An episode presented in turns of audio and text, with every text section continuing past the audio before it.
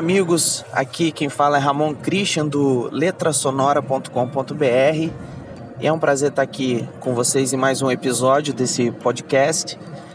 E você pode acessar o site letrasonora.com.br, onde vai ter vários conteúdos, artigos.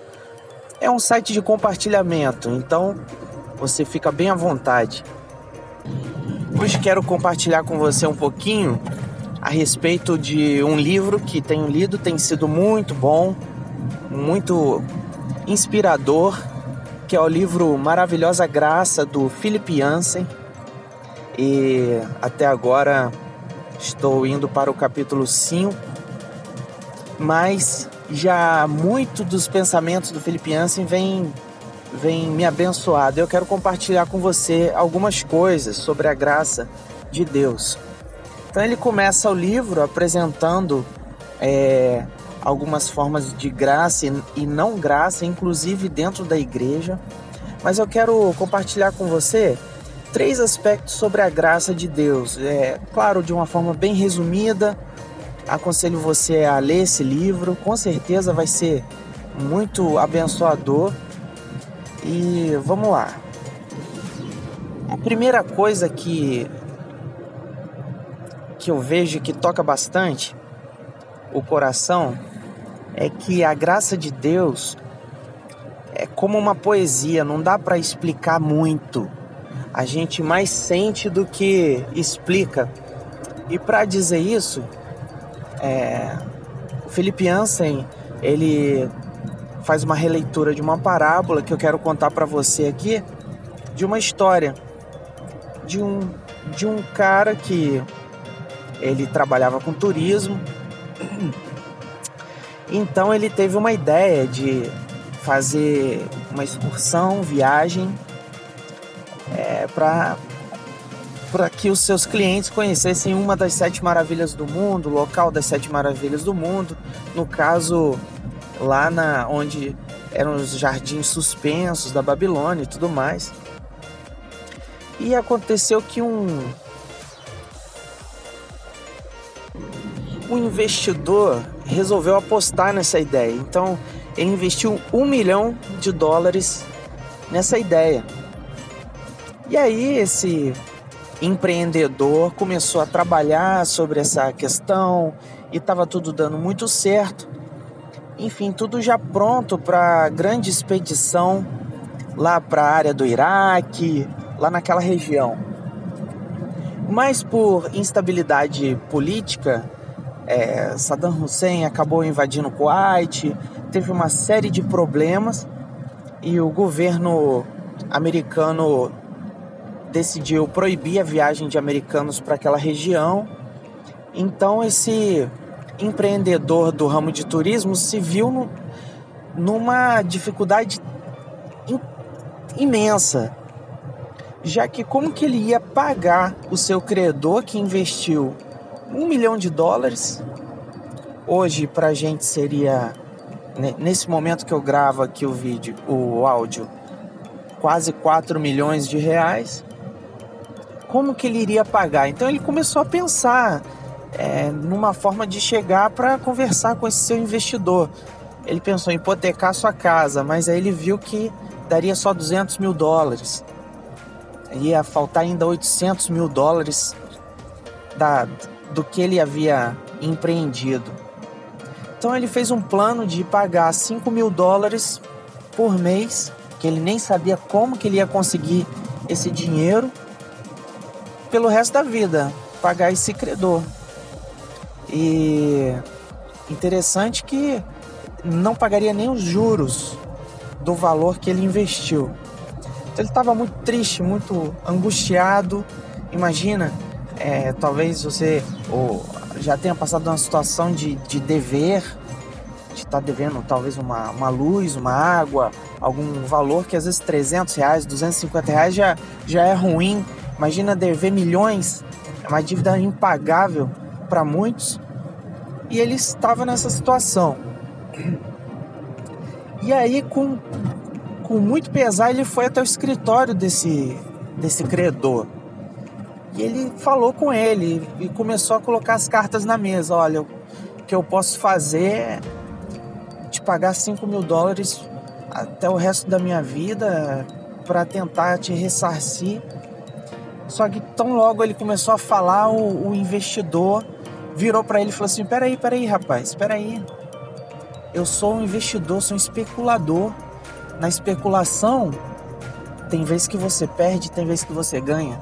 Você não me deve nada. Você não me deve nada. A graça de Deus é isso. Ela é tão cara que a gente não pode pagar.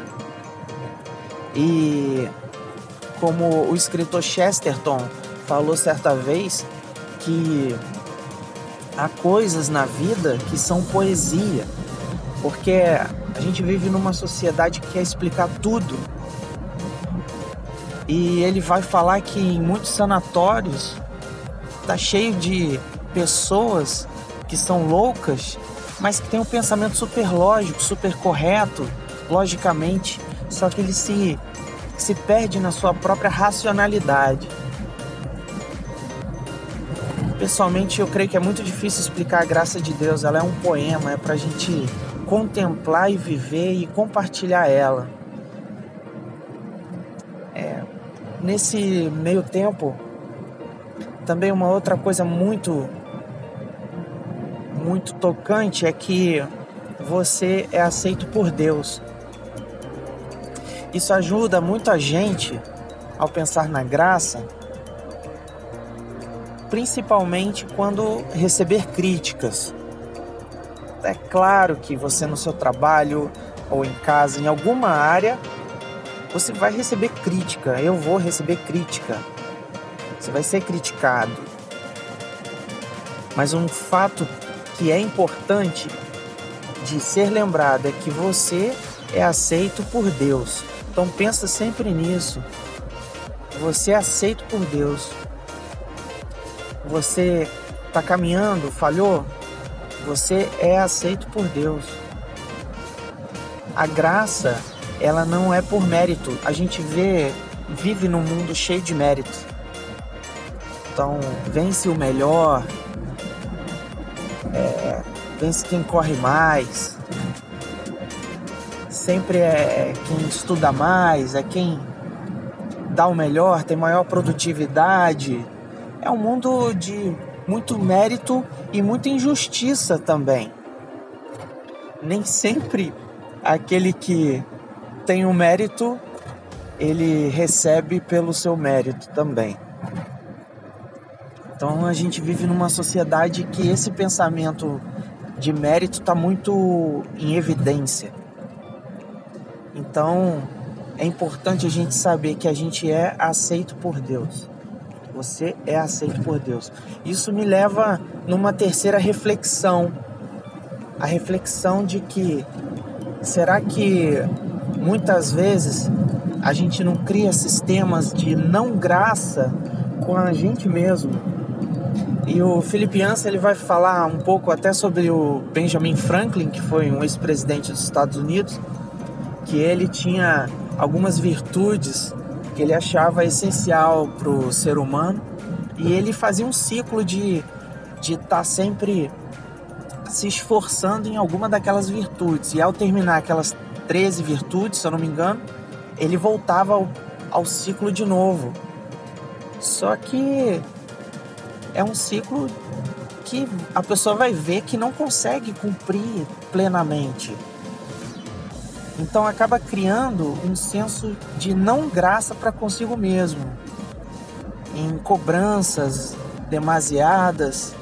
Então, muitas vezes a gente se cobra demais, a gente acaba não tendo graça para com a gente mesmo e você acaba não se aceitando é, com às vezes algum pequeno deslize, alguma questão nesse sentido.